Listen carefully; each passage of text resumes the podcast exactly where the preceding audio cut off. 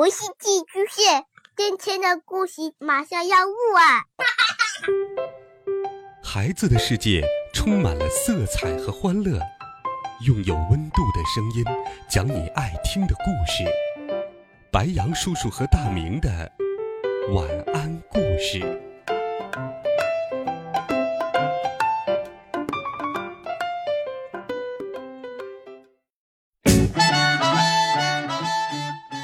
小朋友们、同学们，大家好，欢迎收听白羊叔叔讲故事。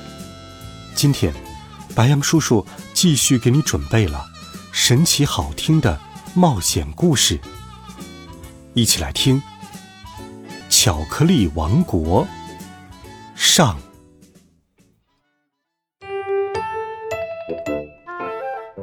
到了星期三的时候，我和格雷厄姆的病都好了。我们在厨房吃巧克力蛋糕，我发现格雷厄姆的那块蛋糕似乎比我的要大一些。我问妈妈：“妈妈，为什么格雷厄姆的蛋糕比我的大呀？”妈妈看了看我的蛋糕，又看了看格雷厄姆的，但是在妈妈转过脸去看之前，格雷厄姆迅速咬了一大口蛋糕。妈妈说。我没发现有什么不一样啊，他们差不多大小。格雷厄姆幸灾乐祸地笑了。我看了看菲比，他还是个婴儿，不能像我跟格雷厄姆这样吃蛋糕。我说：“妈妈，你不是总告诉我们要学会分享吗？”是啊，孩子，菲比也应该有一块蛋糕，对吗？是的。那么。或许我可以帮他吃掉他的那块蛋糕，因为他太小了，还不能吃蛋糕。嗯，等菲比长到可以吃蛋糕的年纪，我会把错过的蛋糕给他补上的。还有，你们两个今天吃的甜点已经够多了，不能再吃了。妈妈说完，抱着菲比走了出去。厨房里只剩下我跟格雷厄姆了，我们都盯着餐桌上的巧克力蛋糕。格雷厄姆拿起刀子想再切一块儿，我说：“格雷厄姆，妈妈说我们不能再吃了。”格雷厄姆想了想，说：“我把这块蛋糕分成两半，我们一起吃好吗？”格雷厄姆刚要开始切蛋糕，突然有个人走了进来。原来是利奥叔叔。格雷厄姆连忙说：“是安迪想要吃蛋糕。”我反驳道：“不是我，明明是你。”利奥叔叔什么也没有说，坐了下来。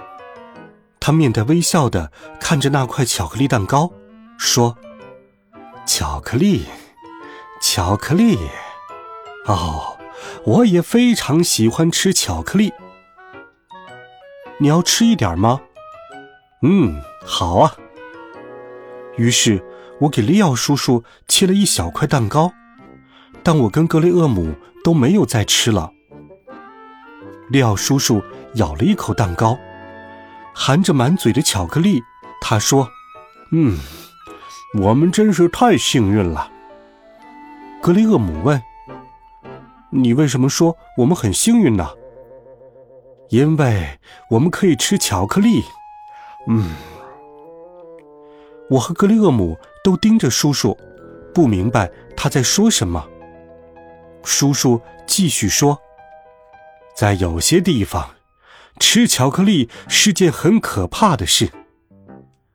吃巧克力是件很可怕的事，什么地方会是这样呢？”有一次。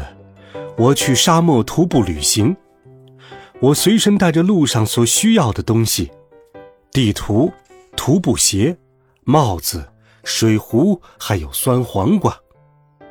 我走啊走啊，非常享受旅行的愉快。然而，当我想回家的时候，却发现自己找不到回去的路了。我看了看地图，却不知道自己在哪里。于是我继续往前走，最后，我的水都喝光了，但我只能继续走，直到我的喉咙开始冒烟，头也开始疼。我特别想喝水，可是我的水壶已经彻底空了，我不知道如何是好。如果再不喝水，我很快就会渴死的。人离开水根本活不了呀。我继续往前走，希望能找到解渴的东西。突然，我发现，在沙漠的中央有一个水龙头。啊，不可能！我对自己说：“沙漠里根本不可能有水龙头，这一定是我的幻觉。”但是，我实在是太渴了，于是我走上前去，想拧开那个水龙头。我拧啊，拧啊，结果却让我惊呆了。实际上，我是吓坏了。那个水龙头并没有流出水来。难道那个水龙头被堵住了吗？我好奇的问。不，不是的，那个水龙头没有流出水来，却流出了热巧克力。我太渴了，于是弯下腰喝了一口热巧克力。那是我喝过的最棒的热巧克力，无论是甜度、湿度。还是稠度都恰到好处，我从来没有喝过这么美味的热巧克力。廖叔叔说着，闭上了眼睛，用鼻子深深的吸了一口气。嗯，格雷厄姆问廖叔叔：“沙漠里怎么会有流出热巧克力的水龙头呢？”我也很惊讶。沙漠里怎么会有流出热巧克力的水龙头呢？而且那热巧克力美味极了。我刚喝了一口，鼻腔里就荡起了一股让我永生难忘的味道。那味道甜甜的，带着巧克力的香味儿。我抬起头望向远方，看到了一个奇怪的东西。远处的地平线上矗立着一个巨大的巧克力蛋糕，正闪着褐色的光。一看到那个蛋糕，我就特别激动。我扔下装酸黄瓜的罐子、帽子，还有地图，只在口袋里装了一块酸黄瓜，以防自己会饿。然后我急匆匆地向巧克力蛋糕奔去。一刻也没有停下来。很快，我就看到了巧克力蛋糕上那堆的小山般的奶油，奶油顶上还有一颗红红的樱桃呢。哦，天哪！我一定要吃一大口。我对自己说：“我一定要从奶油开始吃，我还要尝尝那颗樱桃。”我一直跑到蛋糕跟前儿。它真是巨大无比，我费了好大的劲儿才爬了上去。我走在蛋糕上，对自己说：“在吃蛋糕之前，我一定要先尝尝奶油。”我就像在梦游一样，大步向堆着小山般的奶油走去。站在奶油前，我开始思索：我到底是应该先舔一下奶油？然后吃掉樱桃呢，还是先吃掉樱桃再舔奶油呢？思来想去，最后我决定先尝尝奶油。